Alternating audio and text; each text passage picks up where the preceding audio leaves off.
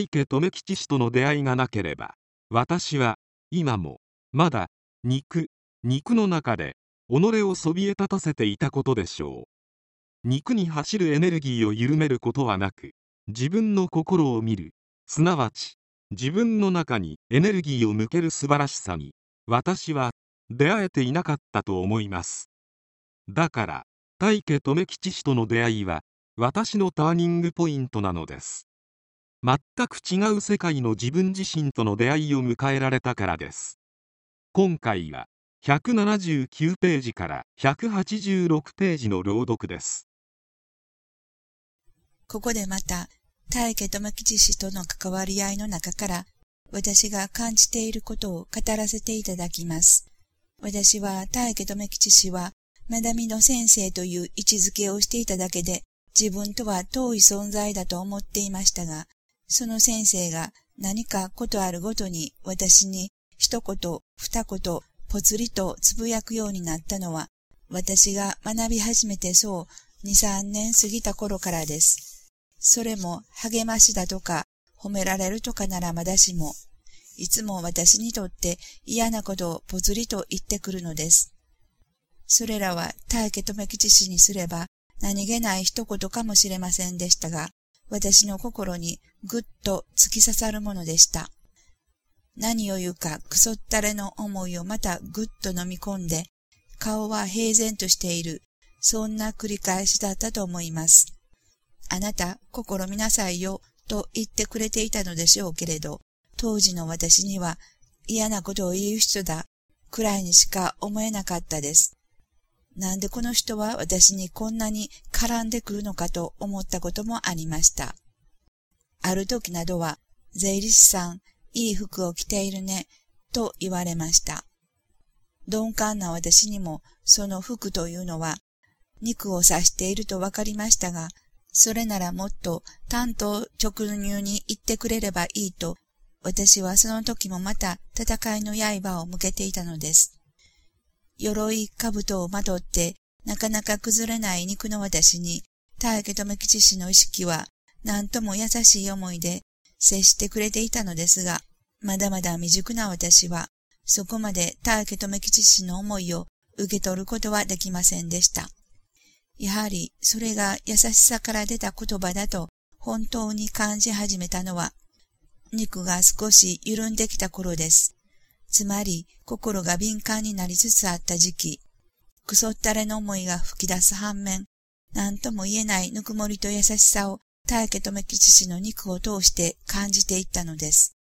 ああ、肉で見ていた。私はずっとこの人を肉として見ていた。だから自分の心を見なさいと伝えてくれていた優しさも温かさもみんな素通りだったのだと気づいていきました。肉で見て肉で聞いて、そして反発して、すべては肉基準であったことを痛感していきました。それはもちろん、大家留吉氏の肉に対してだけではありません。すべてのものに対して、肉として接してきた自分の間違いに気づかせてくれたのが、大家留吉氏でした。だから、大家留吉氏との出会いがなければ、私は今もまだ肉、肉の中で己をそびえ立たせていたことでしょう。肉に走るエネルギーを緩めることはなく、自分の心を見る、すなわち自分の中にエネルギーを向ける素晴らしさに私は出会えていなかったと思います。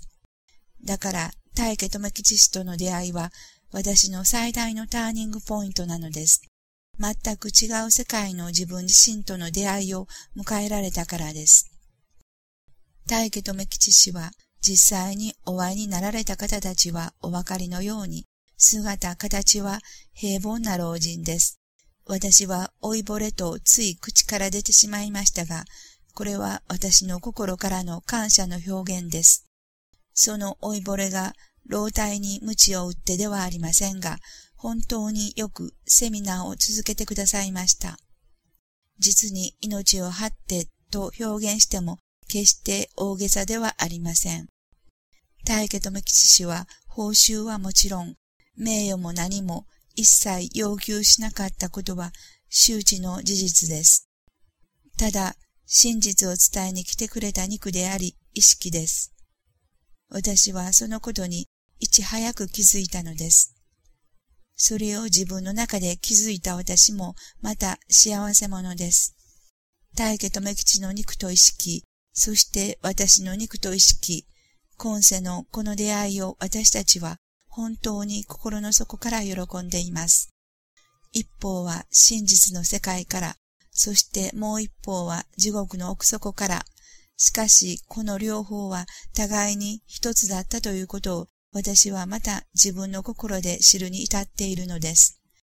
世間にザラにある今世の出来事から私はようやく自分に気づきの時を与えたということです。大家留吉という肉を持った意識との出会いを私の意識の世界は予定していた。私はこのことを自分の心で感じ、そして確信していますが、まだ形の世界しか知らない人、かっこ意識、かっこ閉じるにとっては、このように表現しても実際のところピンとこないでしょ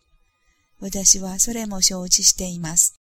その上でいろいろと説明させてもらっています。しかし、これもまた限度があります。言葉でどうしても表現できない部分、それはそれぞれがご自分の心を見て、それぞれが心で気づいていくというプロセスを経なければなりません。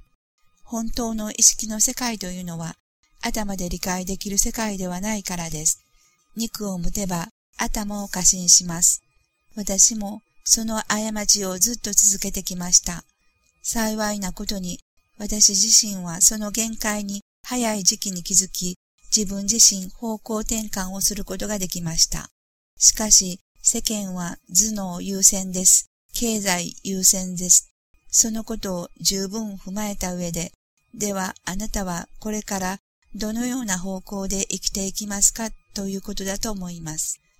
私の大家留吉氏に対する思いは不動です。もちろん肉はこの方も私も愚かですが、私は肉としても大家留吉氏の誠実さにも触れています。そしてどれだけの思いでこの真実の道をひたすらに歩いているかということの一端を垣間見させていただきました。嘘偽りで塗り固められている実社会で、このような人と出会わせていただいたことの喜びは尽きることはありません。無論、意識の世界に思いを馳せれば、それは言うまでもないことです。今世は真実の世界から大家留吉という肉を持ってきた。そして250年後は真実の世界から再び肉を持ってくる。これが私自身心で感じている現実です。そしてその真実の世界というのが、これから語らせていただくアルバートの世界ということです。真実の世界イコールアルバートです。そのアルバートの今世の肉が大家とめ吉、250年後の肉がその名もズバリアルバートだということです。そういうことを私の意識の世界はすでにキャッチしています。だからこそ、アルバートが肉を持つ今世と250年後に私自身もまた肉を持ってくるという設定になっているのです。私自身はすでにアルバートの波動と出会うために今世このように肉体をもらって生まれてきたことを自分の中で確信しています。アルバートの波動と出会うシナリオが私の今世でもあり、来世でもあることも明白になっています。アルバートの波動と出会いたかった。すなわち、本当の私自身と出会いたかった。これが私の探し続けてきた真実の心の叫びでした。その心の叫びに忠実に誠実にこれからの時間も流れていきます。今、それが私自身であり、それが意識の流れそのものであると、私は確信している次第です。だから、冒頭でも言いましたが、私は、私の人生は幸せです、と言えるのです。誰がいるからでもなく、何があるからでもなく、私は真実の私と出会うことができた。この事実がそのように自分に伝えてくるからです。私は自分の書いてきたシナリオ通りに今淡々と道を歩いています。その道はすでにこの先250年後につながっています。そしてそれから先にある私自身の意識の世界にもつながっていることを信じ、そして確認しながら、今はただひたすらに自分とアルバートの世界を堪能していくだけです。そして私の中では今やもう次元以降という意識の流れを感じるという局面に至っています。250年後の来世とともに私の中でさらなる真実に向けて喜びが花開くその瞬間を待っているたくさんの私自身を私は感じています。